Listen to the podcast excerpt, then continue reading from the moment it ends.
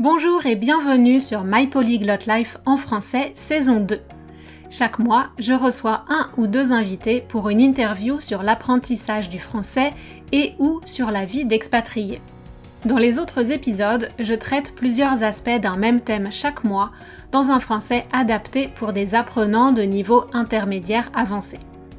J'aborde par exemple des sujets liés à l'apprentissage, à notre connaissance de nous-mêmes et à des grands sujets de société actuels. Je partage une vision assez nuancée, mais résolument féministe, antiraciste et basée sur des recherches scientifiques. J'essaye qu'elle soit la plus inclusive possible pour parler de différentes perspectives. Je suis Cathy Intro et je suis coach de français certifié Neurolanguage. J'espère que mon podcast vous permettra de travailler votre compréhension orale, d'apprendre du vocabulaire, de réfléchir et vous donnera envie de discuter de ces sujets en français. La transcription est disponible sur mon site français.mypolyglotlife.com. Bonjour, j'espère que mon titre vous a intrigué et donné envie d'écouter les raisons pour lesquelles les hommes aussi peuvent bénéficier du féminisme. Alors tout d'abord, je dois préciser qu'il y a de nombreux courants dans le féminisme et que je ne peux parler que de la vision que moi j'en ai. Je ne fais partie d'aucun groupe, mais je suis d'accord avec beaucoup de principes de l'écoféminisme.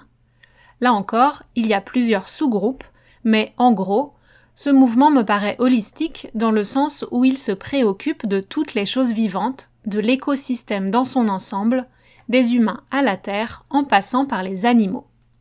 Certaines ajoutent aussi une dimension spirituelle. Spirituel ne signifie pas nécessairement religieux. Ça peut, mais c'est pas obligé.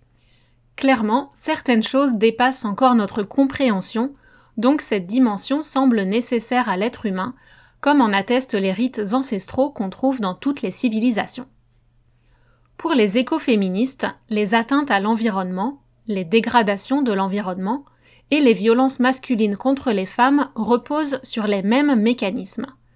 Une volonté de domination et un abus de pouvoir.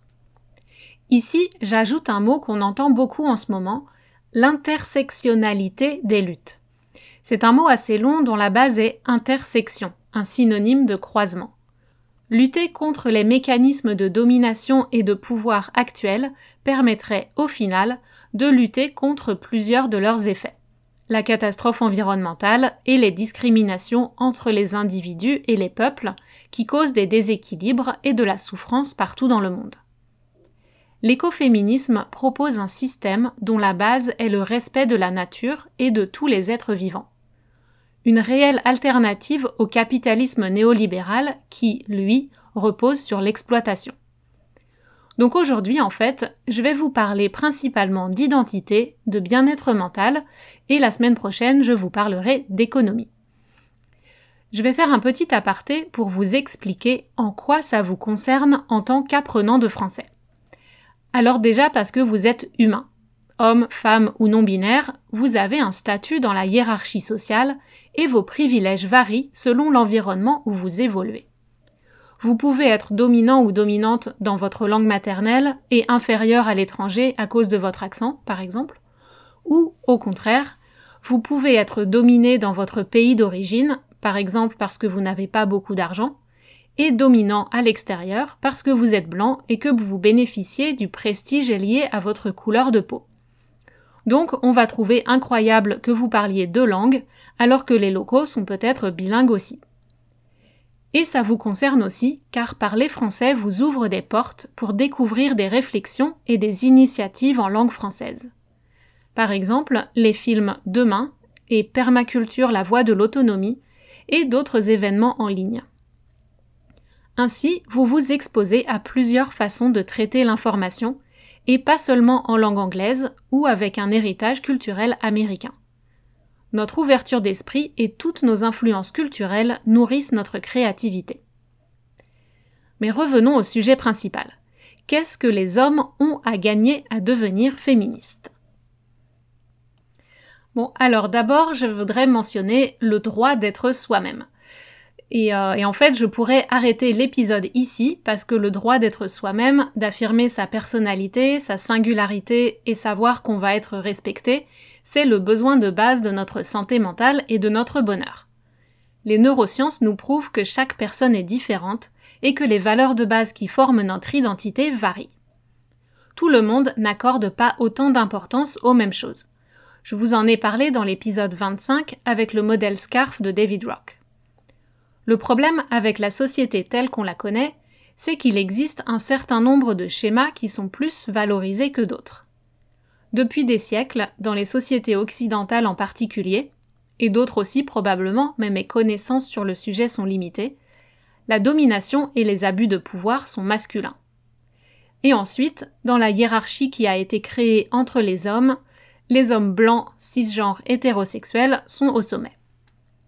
Depuis l'Antiquité, l'imaginaire collectif compare la nature et les femmes.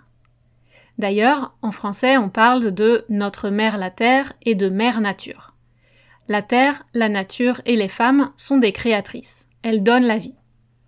Mais attention, le fait que les femmes ont le pouvoir d'être mères ne signifie pas que toutes les femmes ont un rôle de mère. Et ce podcast n'est pas assez long pour aborder les subtilités du débat concernant les différences biologiques entre les sexes et les constructions sociales de l'identité de genre. Ce sera peut-être pour un prochain épisode. Aujourd'hui, l'idée c'est d'explorer rapidement la vision de l'écoféminisme qui propose de rebattre et redistribuer les cartes, en commençant par modifier notre rapport à la Terre et en luttant pour une égalité réelle entre tous les individus, peu importe leur genre. Pour cette raison, je pense que tous les hommes qui ne se reconnaissent pas dans le portrait du violeur, de l'homme dominateur qui veut exploiter les autres, du mâle qui doit enchaîner les conquêtes féminines et ne pas montrer ses faiblesses, devraient s'engager à fond pour un vrai changement social. Et je sais que vous êtes nombreux à refuser ces stéréotypes. Mes clients hommes sont des papas ou futurs papas qui sont frustrés de ne pas avoir de congé parental, des papas qui veulent s'impliquer à 100% dans l'éducation de leurs enfants et pour qui le couple est un partenariat égalitaire. D'où le hashtag Not All Men. Mes amis et mon mari ne sont pas comme l'image affreuse du mal dominant que je viens de décrire. Mes clients non plus. Vous qui écoutez ce podcast non plus, j'espère. Alors pourquoi accepter cette situation? Pourquoi laisser ces gens définir le genre masculin? On entend souvent que les femmes sont courageuses, résilientes, mais c'est souvent parce qu'elles n'ont pas le choix. Messieurs, vous avez le choix et vous pouvez être courageux aussi.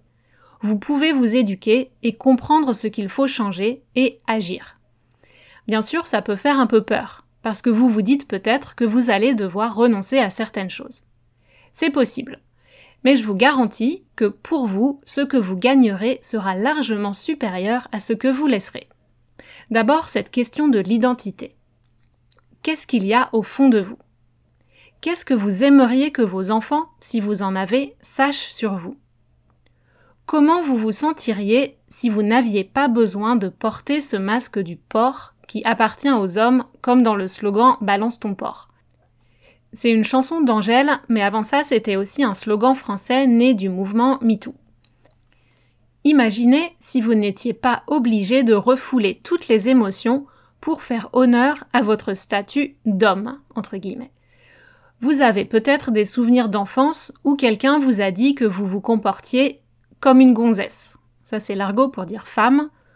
Ou peut-être pire encore, comme une tapette. Ça c'est une insulte pour dire homosexuel. Donc bien sûr ne dites pas ça euh, vous-même quand vous parlez français. Et toutes vos valeurs que vous avez trahies pour ne pas attirer ces insultes.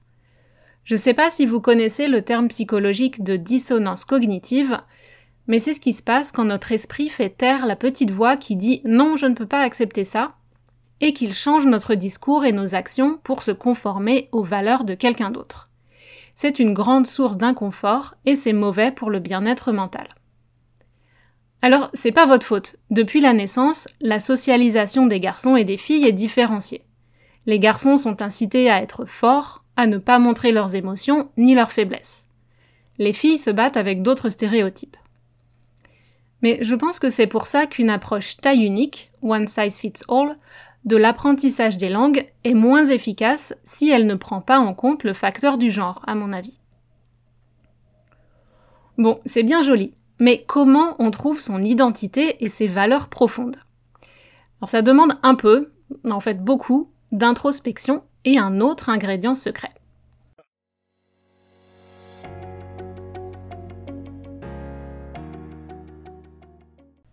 L'ingrédient secret, c'est d'assumer sa vulnérabilité, et c'est le premier pas vers la quête de son identité.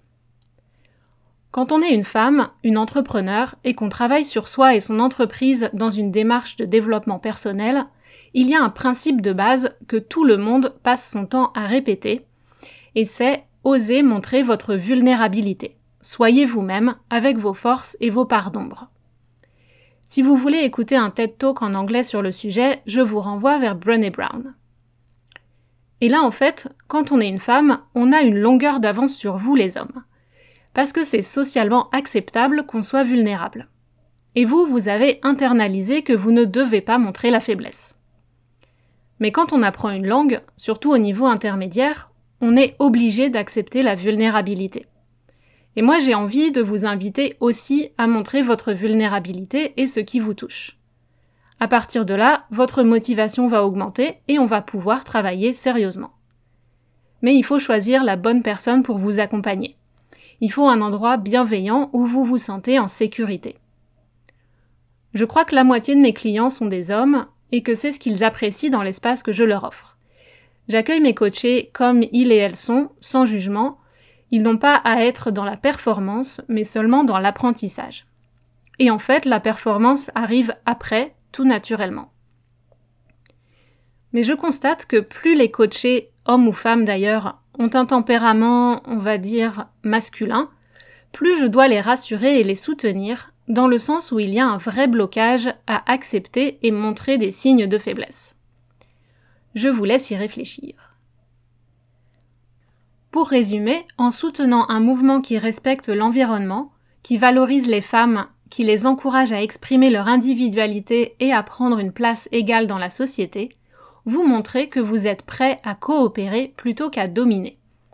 Et de cette coopération, des solutions créatives vont apparaître. Vous pouvez imaginer le rôle que vous voulez avoir, par exemple en réclamant un congé parental qui prend en considération les deux parents et en négociant avec votre employeur de partir à l'heure le soir, sans faire des heures supplémentaires, parce que vous voulez être présent pour vos enfants. Ou même juste parce que vous avez une vie à côté de votre travail. Et la société a changé. Donc on n'est plus à l'époque de la préhistoire où le plus faible était condamné à mort. Donc peut-être qu'on pourrait repenser nos modèles de survie. Et la semaine prochaine, je vous parlerai d'un modèle d'affaires qui est très intéressant à mon avis. Concernant l'identité, je voudrais faire une petite annonce euh, à propos du sommet en ligne Language and Mental Wellbeing ce dimanche 21 mars. Alors la conférence commence jeudi 18 euh, mars jusqu'au 21 mars. Il y a une trentaine d'intervenantes dans le domaine des langues, de la santé mentale, de l'expatriation. Et le 21 mars, donc c'est le jour du printemps, c'est un beau symbole pour parler de quête d'identité et de renouveau.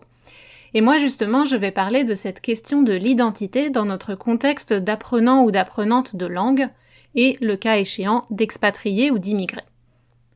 Quand on apprend une langue, on est challengé ou euh, déstabilisé en français dans l'identité qu'on a construite depuis notre enfance.